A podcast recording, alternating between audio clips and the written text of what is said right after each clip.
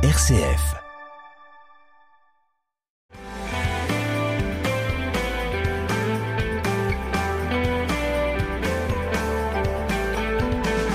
Bonjour à tous, euh, bienvenue dans notre émission Parlons agriculture ou viticulture. Cette émission qui nous permet de nous retrouver régulièrement pour parler de l'agriculture et de la viticulture de notre région, avec des invités qui sont des vrais spécialistes du secteur, et aujourd'hui avec nous Bertrand Trépeau. Bonjour Bertrand. Bonjour Hubert. Eh bien, euh, avec Bertrand Trépeau, je le rappelle, il est euh, responsable des activités euh, du conseil viticole euh, chez CDER, il est lui-même vigneron, il est président d'une association de promotion des coteaux du Vitria, des coteaux du Champagne du Vitria, et donc on peut rappeler avec Bertrand que il y a un an à peu près, on était pris d'une forte inquiétude en ce qui concerne l'activité économique du Champagne. Et à cette époque-là, pour l'année 2020, pour l'année 2020, on estimait qu'il allait manquer à peu près 50 millions de bouteilles dans les ventes d'une année. En d'autres termes, au lieu de vendre 300 millions de bouteilles, la Champagne était partie pour n'en vendre que 250 millions. Au final, Bertrand, le chiffre était de combien pour 2020 le chiffre était de 244 millions. On a effectivement eu un, retrait des ventes, mais on, craignait encore bien pire, euh, Hubert. On s'était dit qu'on pouvait descendre jusqu'à 200 millions de bouteilles. On avait vraiment eu un moment de doute suite au premier confinement. Euh, en se disant bah, la vie reprend mais pas pas complètement surtout que la plupart des réseaux de distribution du champagne étaient encore fermés. On ne pouvait pas voyager librement. On sait que les compagnies aériennes pèsent dans les ventes de champagne. Euh, tout ce qui était établissement de nuit euh, n'a d'ailleurs quasiment pas réouvert. Les restaurants petit à petit enfin tout ça était très compliqué. On, on se on imaginait vraiment le pire et finalement ces 244 millions de bouteilles c'était pas si mal. Oui donc c'était pas si mal parce que c'est vrai qu'on pensait même que ça serait moins 100 millions. C'est ça. Un tiers de vente en moins.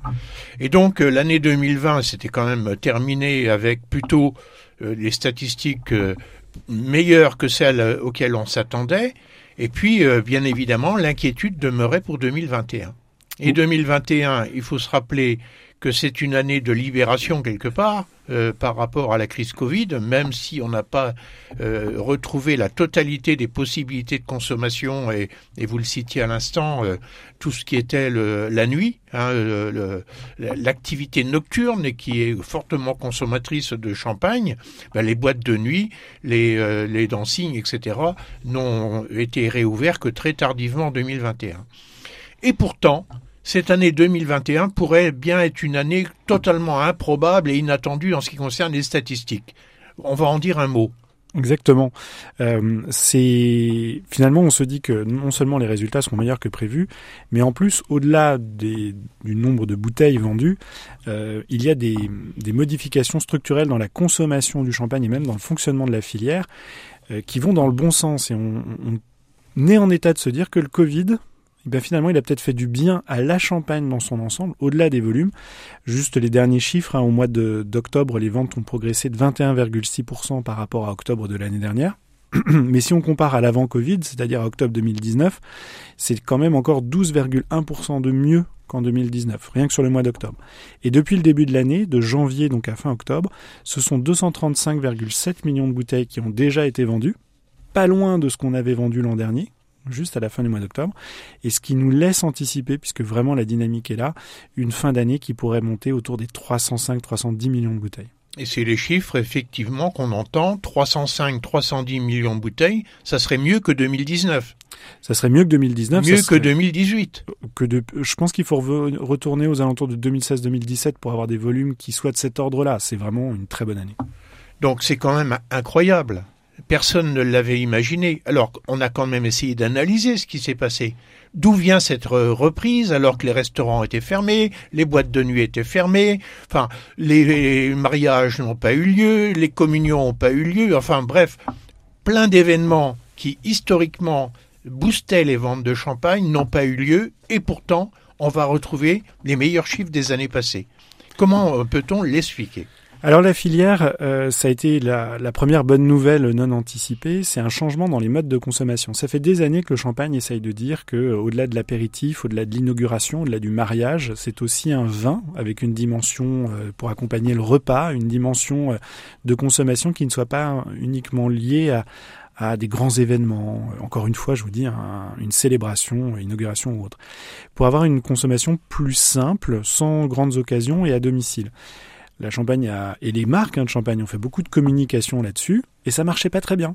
On sortait pas de l'habitude euh, euh, de nos points de vente et de notre consommation habituelle. La preuve a été que pendant les années de pandémie, avec euh, toutes les restrictions, toutes ces célébrations qui n'avaient pas lieu, et on a quand même réussi à vendre plus de 240 millions de bouteilles, c'est qu'on a réussi à venir inscrire le champagne dans une consommation à domicile. Et ça, on a presque envie de dire merci la pandémie. Donc en gros, euh, une des causes de cette reprise, ou en tout cas une des raisons de cette reprise, c'est la consommation domestique. En d'autres termes, c'est le champagne qu'on a dans sa cave, dont on n'accepte pas de le laisser vieillir trop longtemps, celui qu'on met dans le frigo et qu'on sort en, dans des occasions plus fréquentes. Oui, en fait, on, a réussi à sauvegarder une part de consommation en, basculant sur, la consommation à domicile. Et ce qu'on voit en 2021, c'est qu'avec la réouverture des restaurants, les avions qui reprennent euh, leur trajet à travers la planète, quand nos canaux de distribution habituels se sont réouverts, ce sont vite des nouveaux volumes qui sont venus s'additionner pour nous projeter dans ces très bons résultats qu'on attend pour 2021. Mais on a réussi, et, la question c'est de se dire est-ce que ça va durer? Est-ce que l'habitude d'ouvrir une bouteille chez soi, sans avoir quelque chose de particulier à célébrer, comme on a pu le faire en 2020 et en 2021, va s'inscrire dans le temps? En tout cas, euh, ça nous donne l'assurance que les stocks domestiques ont été épuisés, qu'ils sont en cours de renouvellement. Mais enfin, quand même, pour passer euh, à, ces 300 millions de bouteilles euh, sur lesquelles on est parti en 2021, il n'y a pas que ça comme explication. Comment se porte euh, l'export en particulier? L'export se porte, se porte très bien. C'est là que se construit le gros de la dynamique aujourd'hui des marchés du champagne. C'est une tendance de fond qu'on voyait avant le Covid. Ça fait maintenant, depuis le début des années 2000, qu'on voit un basculement des marchés du champagne vers l'export. Et donc on a notamment euh, les États-Unis, l'Australie, euh, qui ont enregistré de très très bons euh, résultats cette année à partir du mois de mai-juin. et là, les commandes pleuvaient. Pour un certain nombre d'opérateurs et de maisons de négoce, eh ben c'était pas anticipé ces très bons résultats et ça a créé toute une série de, euh, ben, dysfonctionnements dans la chaîne logistique et d'approvisionnement. Tout d'un coup, on s'est rendu compte qu'on manquait d'emballage, on s'est rendu compte qu'on manquait. Alors essayons de, de, parler de ça. Donc en gros, ce que vous nous dites, il y a un marché à l'export qui est reparti très très fort. Voilà. Les maisons de champagne euh, marchaient au ralenti, pensant que les marchés euh, allaient rester à un niveau très bas. Ils n'ont pas anticipé, ils n'avaient pas dans leurs réserves les champagnes prêts à être expédiés. Et donc, euh, du coup, euh, ça a été un peu la panique, quoi, quelque part. Et une panique qui s'est retrouvée conjuguée avec une autre difficulté qu'on rencontre actuellement, c'est le problème de l'approvisionnement en éléments nécessaires pour préparer les expéditions. Oui, ce qu'on appelle de manière pas très jolie les matières sèches. Matière sèche, c'est-à-dire le verre, le carton, et les étiquettes et toutes ces choses-là qui permettent d'avoir une bouteille de champagne qui ressemble à quelque chose. C'est pour vous dire si tout le monde, euh, parce que dans un grand groupe, euh, quand vous êtes une maison de champagne ou une coopérative, vous devez anticiper votre outil de production. Votre métier, c'est euh, effectivement d'arriver avec des délais, avec des quantités, à faire tourner un outil industriel. Bon, visiblement, les boules de cristal des uns et des autres se sont toutes trompées. le démarrage, le redémarrage de la consommation et notamment à l'export, a été euh, non anticipé par la plupart des acteurs. Et quand tout le monde veut la même chose au même moment, alors qu'on a euh, ben, quelques difficultés de production, notamment pour les matières sèches, hein, parce qu'on sait bien que la reprise du travail, le, le fait de, de retrouver les salariés, de retrouver les méthodes de travail, de retrouver les approvisionnements, tout ça demande du temps. Il y a des couacs, tous les pays euh, pas, ne se sont pas réouverts de la même façon. Il y a des nouvelles, euh, il y avait des habitudes aussi dans tout ce qui est import-export qui demandaient de nouveaux papiers, des nouvelles limitations, des fois liées d'ailleurs directement à la crise sanitaire. Tout ça s'est complexifié, tout ça a créé des dysfonctionnements, des petits couacs, une série de et qui se répercute jusqu'à la maison de champagne, qui aujourd'hui, ben, elle, travaille sur son outil, ou la coopérative d'ailleurs, son outil de production pour produire des bouteilles et répondre aux commandes, mais avec euh, une difficulté à avoir des coiffes, les bons coffrets, les bons... Euh, et c'est intéressant pour autre chose, c'est que là aussi, on peut presque remercier la, pandémie Hubert dans, la mesure où la Champagne est le premier vignoble à s'être intéressé à son bilan carbone, à avoir dit euh, si on veut faire mieux écologiquement, il faut utiliser moins de matières sèches au sens euh, moins de carton, moins d'emballage, apprendre à être économe, etc. Souvent, ça paraît un peu des vœux, pieux parce que euh, le champagne a une certaine image, il y a un certain positionnement, un certain prix, donc on n'imagine pas ça sans un beau coffret avec de l'orage chaud, avec et en fait, cette, cette difficulté d'approvisionnement qu'on a pour le moment, qu'on est en train de connaître, elle pousse un peu tous les acteurs à essayer de faire aussi bien avec moins, moins de matières premières, moins d'emballage, moins d'étui, etc. Là encore, la pandémie va peut-être nous aider à progresser plus vite que prévu sur notre économie de matières sèches. Donc ça, c'est euh, côté vertueux de la pandémie, mais également la question des moyens de transport pour expédier des bouteilles de champagne euh, à l'autre bout du monde, avec une demande très très forte de la part de ces pays euh, qu'on appelle les pays émergents et qui consomment de plus en plus de champagne. Est-ce qu'on envoie encore beaucoup de champagne en avion? Ou euh, est-ce qu'on en préfère d'autres moyens de transport aujourd'hui? Alors l'avion, ça a vraiment deux euh, points faibles. Hein. D'abord, c'est le prix, ça coûte éminemment plus cher que le bateau. Et en termes de bilan carbone, c'est-à-dire de quantité de CO2 produite pour faire le voyage, c'est vraiment ce qu'il y a de plus, euh, de plus négatif. Donc en général, c'est d'abord le bateau qui est privilégié. Et comme je vous disais tout à l'heure, tout le monde veut envoyer au même moment parce que euh, les exports pour la, pour la, fin d'année euh, à travers le monde, les exports de champagne, ça va se jouer pendant l'été à la rentrée. Et tout le monde a voulu en même temps envoyer dans les mêmes containers les mêmes bouteilles. Bon, je lisais une interview où un, responsable de maison disait que le coût du, coût du transport maritime avait euh, doublé ou triplé cette année. C'est énorme, énorme. Et en plus, les containers, il en manque et mm. les bateaux qui circulent sont insuffisants et ça va moins vite une livraison par conteneur et bateau. Exactement. Et donc du coup, ça nécessite plus d'anticipation par rapport aux demandes. Et aujourd'hui, la demande, euh, elle est extrêmement forte. Comment fait-on quand on ne peut pas répondre à la demande? Alors, le premier réflexe, et ça, euh, il y a une problématique que d'autres vignobles connaissent très bien. En Champagne, à partir du moment où on vend des bruts sans année, euh, il n'y a pas d'année écrite sur la bouteille. On a l'impression qu'un brut euh, d'une maison, c'est le même que celui de l'année dernière, etc. C'est la promesse qu'on fait aux consommateurs. Dans les autres vignobles, comme ce ne sont que des millésimes, quand on n'a plus rien du millésime à vendre cette année ou qu'on sait qu'on a peu de quantité, on augmente lourdement les prix. C'est souvent une méthode pour calmer la demande. C'est le premier réflexe que vont avoir les opérateurs. C'est pas trop l'habitude champenoise on entend parler d'un nouveau mot que je connaissais pas trop, c'est allocation.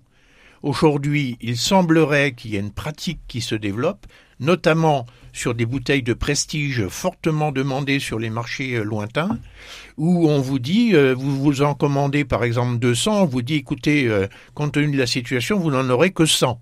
Et le fait de proposer l'essence, ça s'appelle une allocation, c'est bien ça Exactement, c'est très pratiqué dans les, les crus les plus recherchés à Bordeaux, en Bourgogne ou dans d'autres vignobles. C'est une méthode de, euh, récompenser les clients les plus fidèles, ceux qui commandent régulièrement, ceux qui payent bien en temps et en heure, ceux qui, euh, par euh, le prestige de leur établissement, font aussi de la pub pour le domaine ou le château. Donc ce système d'allocation, c'est ce qu'on met en place quand vraiment il y a une pénurie sur les produits. Et en c'est très rare. Or, euh, qui dit allocation dit organisation de la rareté, et qui dit organisation de la rareté euh, donne tous les ingrédients nécessaires aux augmentations de prix. Mais on va faire une petite pause avant de revenir sur cette question du prix et que nous allons inscrire dans le cycle du champagne par rapport à la vendange 2021. Ça vous dit de recevoir chaque lundi les infos près de chez vous et de votre radio locale? Alors, abonnez-vous. C'est gratuit et si vous n'êtes plus intéressé, désinscrivez-vous. Inscrivez-vous par mail à newsletter.chalon.rcf.fr. RCF est disponible sur les enceintes connectées Alexa et Google Home. Dès à présent, écoutez le programme national ou local en direct. Vous pouvez aussi demander la fréquence de la radio RCF dans la ville de votre choix et réécouter en podcast les dernières émissions diffusées. Avec les enceintes connectées Alexa et Google Home, RCF est à votre écoute. Avec nous dans cette émission Parlons viticulture Bertrand Trépeau et avec lui nous venons euh, d'évoquer eh bien euh, euh, la reprise spectaculaire des ventes du champagne, une reprise phénoménale des ventes à l'international, une demande qui n'a pas été connue depuis très très longtemps qui va nous emmener progressivement vers un nombre de bouteilles vendues sur l'année un peu supérieur à celui des bonnes années 2018-2019 et donc euh, qui laisse penser que la Champagne est en train de vivre euh, finalement une époque euh, assez glorieuse sur le plan économique. Alors, Aujourd'hui, on met en évidence le fait qu'il manque des bouteilles prête à être expédiée euh, dans les maisons de négoce, qui a eu un manque d'anticipation sur cette relance de la demande. Il y a une tendance à l'augmentation des prix. Est-ce Bertrand qu'on va payer beaucoup plus cher notre champagne pour Noël? Alors beaucoup plus cher, non. Je tiens à rassurer tout le monde. Euh, la première chose qui se passe quand euh, on a effectivement une, demande plus forte et une offre qui est un peu plus un peu plus rare, un peu plus limitée en tout cas, ce sont les ventes sous promotion. Vous savez que euh, les ventes de champagne, c'est une bouteille sur deux qui va être vendue au cours des deux derniers mois de l'année à peu près, deux, trois derniers mois de l'année. Et euh, comme euh, on a vraiment ce groupement des ventes qui a soudainement beaucoup de concurrence pour être présent sur vos tables de fête, eh bien, il y a beaucoup de ventes sous promotion.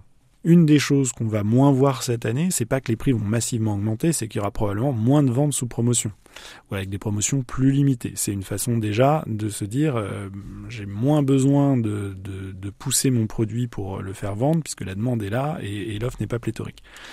Donc ça c'est le premier point. Euh, il y avait une deuxième explication pourquoi il y a moins de promotions. Souvenez-vous, on en avait déjà parlé.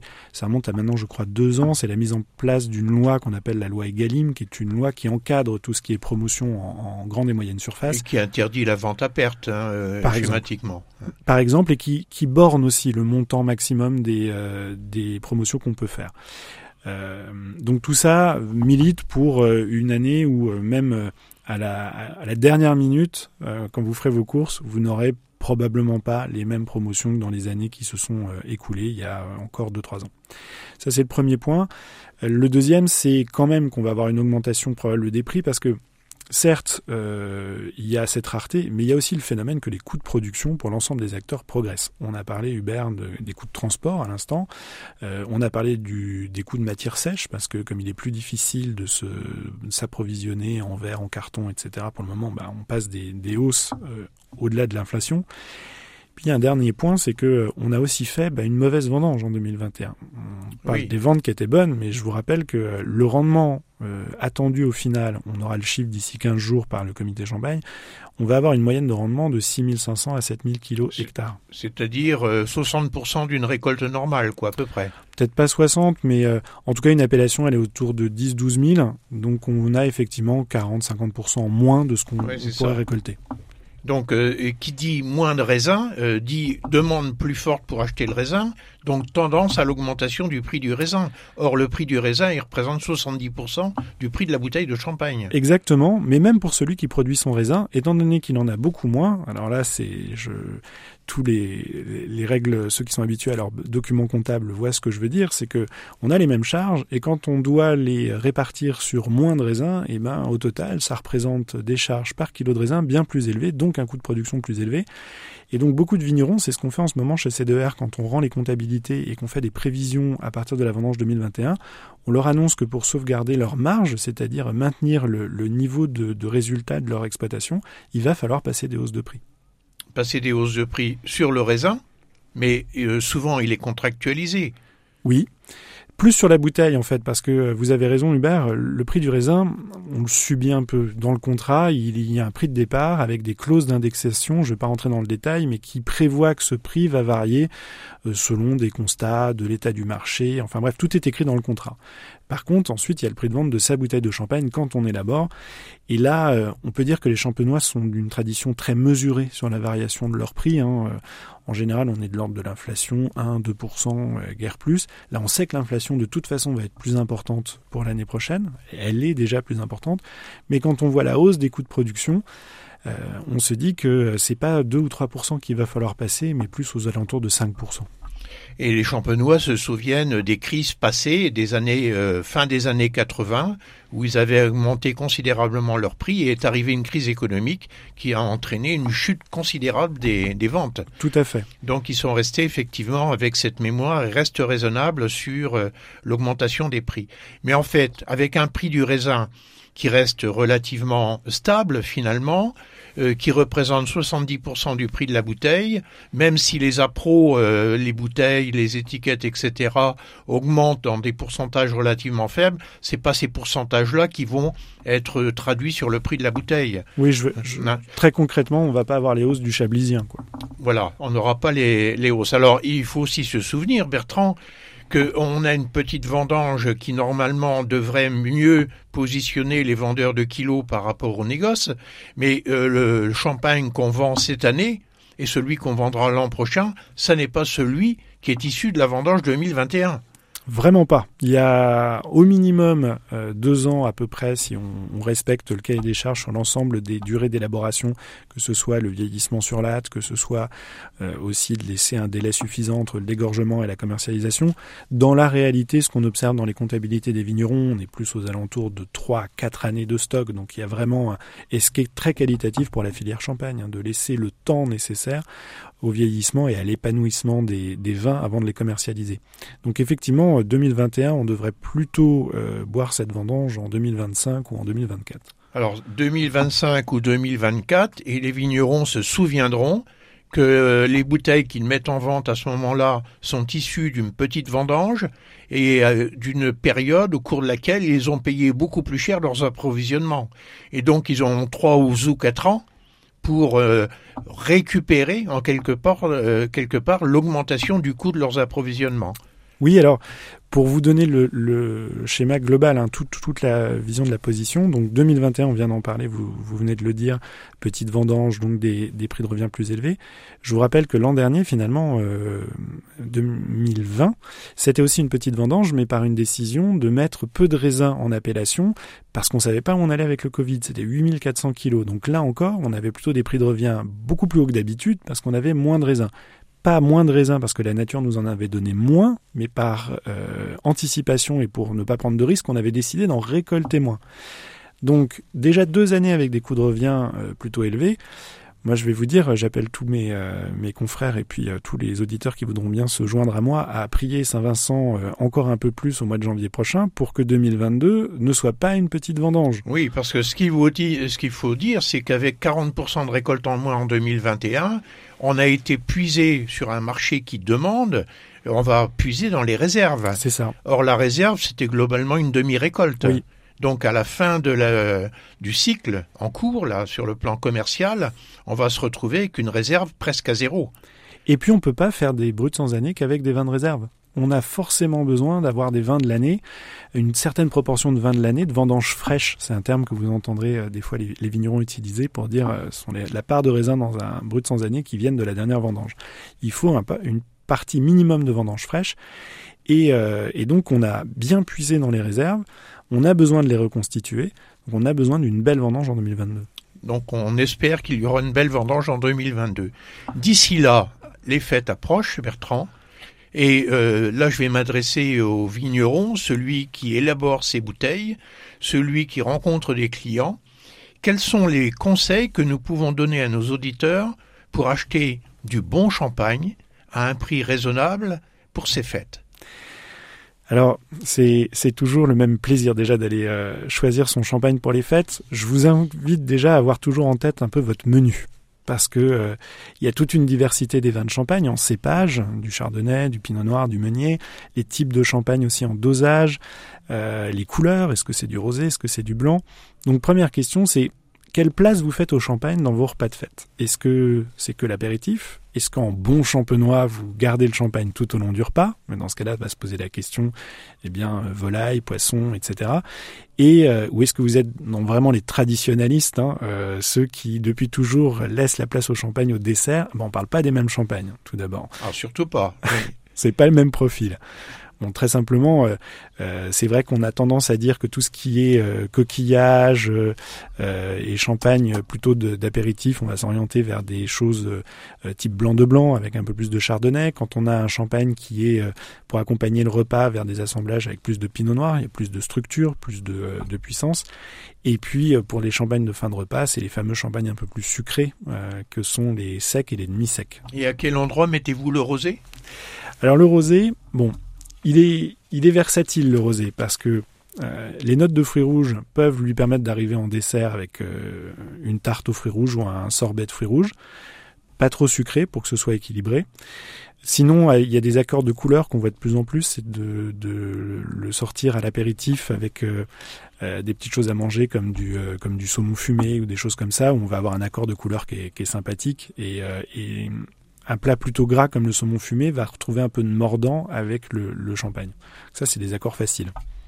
Et comme on va être euh, nombreux à table, euh, est-ce que on peut jouer aussi sur les contenants? Oui. Vous savez, c'est comme la volaille. Quand on prépare les fêtes, plutôt que le poulet dominical, on voit plus grand pour les fêtes. Et on va aller chercher une belle dinde et on va viser selon son nombre de convives. Le format fait, euh, fait un peu la fête. Ben, c'est un peu pareil pour le champagne. C'est un format plus festif plus festif, pardon, comme un Magnum ou un Jéroboam, bien entendu aura plus d'impact et un côté plus, euh, plus convivial, puisque ça va être une seule bouteille pour l'ensemble de vos convives. Et puis qualitativement, faut le dire, hein, ce sont des contenants qui sont euh, meilleurs parce que la quantité d'oxygène que vous avez dans une bouteille de champagne est toujours la même, quel que soit le contenant. Bon, je vous fais simple, hein, mais qu'on soit dans une bouteille de 75, un Magnum ou un Jéroboam, vous avez la même quantité d'air. Donc en fait, le vin vieillit moins vite dans les gros contenants, et c'est souvent là que vous avez des vins plus âgés, plus épanouis, qui ont mieux vieilli. Donc c'est plus qualitatif un Magnum ou un Jéroboam qu'une bouteille de 75 traditionnelle. Alors bien évidemment, euh, le choix du cru, du cépage, de l'assemblage, de la couleur hein, entre un blanc, un blanc de blanc ou un rosé est important. Mais il y a aussi la question du service du champagne, parce qu'un service du champagne bien assuré sublime le produit, n'est-ce pas? Alors, qu'est-ce qu'on peut dire à nos auditeurs pour euh, assurer un bon service du champagne et une bonne valorisation de ce produit extraordinaire? La température et la verrerie. La température, je vous conseille de le servir euh, un peu plus froid euh, parce que vous êtes dans un moment de, de fête et d'échange. On n'est pas là pour boire une flûte en l'espace de 3 secondes. Donc mieux vaut servir votre champagne autour de 8 degrés, une température un peu plus basse pour laisser le temps au vin de se réchauffer dans le verre, le temps qu'on discute, qu'on se raconte nos vies, qu'on partage de toutes ces choses qu'on n'a pas pu se dire pendant le reste de l'année. Donc servir le champagne un peu plus frais. Euh, donc soit vous le mettez au frigidaire pendant une paire d'heures, euh, soit vous le mettez dans un seau à glace pendant au moins une demi-heure. Bien entendu, avec un gros contenant, ça va demander un peu plus de temps. Je reviens à ce que je disais tout à l'heure. Et euh, donc ça, la température, parce qu'une fois que c'est chaud, certes, vous avez un peu plus de nez. Le champagne va avoir tendance à avoir des nez plus concentrés avec la température, mais ça peut devenir lourd. Et puis la verrerie, ben, la flûte plus que la coupe, parce que la flûte permet de mettre en valeur les bulles. On s'est donné tellement de mal pour les avoir que autant en profiter. Et une flûte un peu tulipe, c'est-à-dire qui se referme légèrement sur la partie haute de la flûte afin de concentrer le nez d'un champagne. Parce qu'au-delà des bulles, c'est un vin, il y a une couleur, un nez, il y a même une oreille dans le champagne. Je vous invite de temps en temps à écouter votre flûte avant de le mettre en bouche et de le savourer. Et donc euh, là aussi, on s'aperçoit qu'il y a une évolution parce que autrefois, on mettait le champagne au dessert, entre nous, ça n'est pas la bonne idée. Euh, vaut mieux le mettre à l'apéritif. Au dessert, on ne sent rien à cause du sucre et l'excès de sucre. Et même quelquefois un demi-sec, euh, ça fait pas trop l'affaire. Euh, vaut mieux un peu euh, d'eau gazeuse quelquefois pour assurer et apprécier un bon dessert. Et il y a aussi une évolution en ce qui concerne effectivement la verrerie. Autrefois, on était avec un champagne qui était avec une coupe. On pouvait même avoir une touillette pour euh, euh, accélérer euh, l'évaporation. On se rappelle de ça, mais ça n'est plus du tout le cas. Et de même que la flûte traditionnelle, très élevée, aujourd'hui est plutôt déconseillée. Et on vient vers un verre qui ressemble plus à un verre de dégustation Bourgogne. C'est ça. Un peu plus grand, mm. parce qu'en Champagne, on peut boire un peu plus de champagne que de vin Bourgogne. Et euh, avec ce verre, on, on, a en fait la possibilité de capter toutes les qualités du produit. En tout cas, euh, avec ces bons conseils, euh, j'espère que nos auditeurs feront de bons achats, des achats raisonnables, et qu'ils apprécieront ce produit extraordinaire qu'est le champagne sur les tables de ces fêtes de Noël et de Nouvel An qu'on vous souhaite les meilleurs possibles. À très bientôt sur RCF.